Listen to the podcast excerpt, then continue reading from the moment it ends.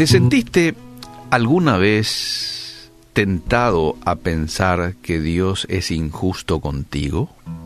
¿O lo fue en algún momento de tu vida? ¿Mm? Seguramente se te pasó en varias ocasiones por la mente, ¿verdad? Generalmente quiere ocurrir cuando, bueno, este, pasamos por pruebas y más pruebas y más pruebas y uno dice, pero ¿cómo puede ser esto si yo voy a la iglesia, trato de tener siempre intimidad con Él, vivo una vida relativamente justa, ¿no? De obediencia, sin embargo estoy pasando por esta serie de dificultades, ¿cómo puede ser esto? Bueno, hay un texto que hoy quiero hacer mención, que en su momento lo escribió Moisés, Moisés escribió el libro de Deuteronomio en donde él dice algo muy importante. Quiero compartir contigo. Deuteronomio capítulo 32, verso 1 al 4. Escuchad cielos y hablaré. Y oiga la tierra los dichos de mi boca. Goteará como la lluvia mi enseñanza Destilará como el rocío mi razonamiento, como la llovizna sobre la grama y como las gotas sobre la hierba, porque el nombre de Jehová proclamaré. Engrandeced a nuestro Dios. Y atended lo que dice el verso 4. Él es la roca cuya obra es perfecta, porque todos sus caminos son rectitud. Dios de verdad y sin ninguna iniquidad en él, cuya obra es perfecta, todos sus caminos son rectos, Dios de verdad y sin ninguna iniquidad en él. Aquí Moisés asegura que Dios es fiel y que todos sus caminos son justos. Pero todos hemos estado en circunstancias que parecían malas e injustas, ¿verdad?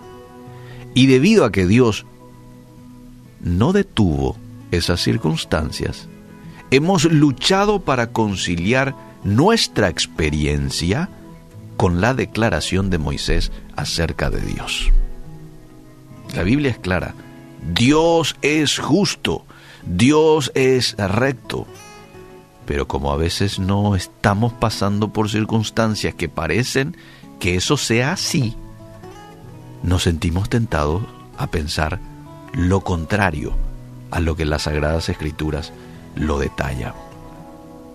La Biblia está llena de ejemplos de personas consagradas a Dios que enfrentaron dificultades que parecían injustas. Te voy a dar un ejemplo. José fue vendido como esclavo. Todo lo que pasó José eh, pudo haberle dado motivos suficientes para pensar en su momento que Dios estaba siendo injusto con él. David fue un perseguido por el rey Saúl. Y todo lo que tuvo que pasar en ese proceso de persecución. Pablo, con un aguijón de la carne. Situaciones como estas, amable oyente, pueden hacernos dudar muchas veces de la bondad y de la justicia de Dios. Si dejamos que se apoderen de nuestra mente, estas dudas pueden dar paso al desaliento. Fíjate cómo funciona esto. Le doy lugar a la posibilidad de que Dios está siendo injusto, ahí ya se me aparecen las dudas, ahí ya viene el desaliento, ¿eh? y después ya podemos pensar, ¿de qué me vale servir al Señor? ¿Mm? Miren cómo me ha hecho sufrir, porque así en esos términos hablamos a veces.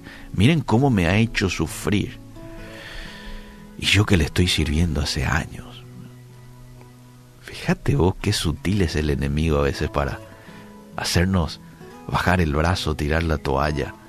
Es importante, amable oyente, recordar que lo que sabemos de Dios por su palabra es más preciso que lo que nosotros podemos de manera temporal sentirlo. Las sagradas escrituras ya nos dicen que Dios es bueno, que Dios es justo,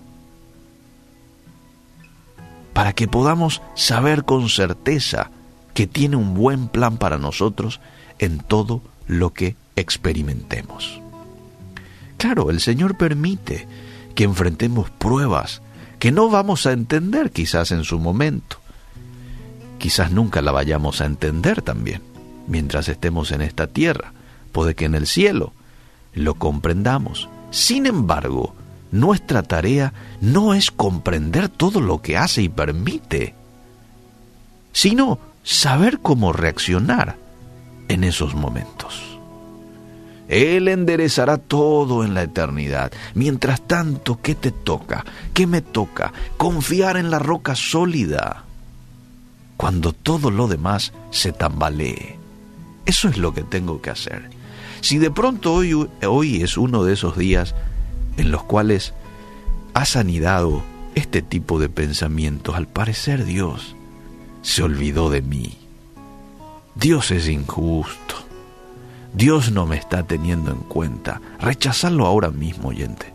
Rechazarlo ahora mismo porque ese pensamiento, estoy seguro, no viene de Dios. Porque Dios dice, y encontramos en su palabra, de que Él es justo, de que Él tiene lo mejor para nosotros, de que sus planes son planes de bien y no de mal, y de que todo lo que Él permite en nuestras vidas es para nuestro bien. Romanos 8:28. Todas las cosas ayudan a bien a los que aman a Dios. Entonces hoy te animo a que puedas confiar en Dios y decirle, Señor, perdóname si me he quejado en algún momento. Perdóname.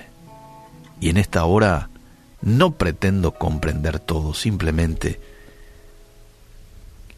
quiero entender de que tú estás en el control de todo y te dejo mi situación en tus manos. Y disfruta del gozo y de la paz que viene como resultado de que dejes todo en manos de Dios.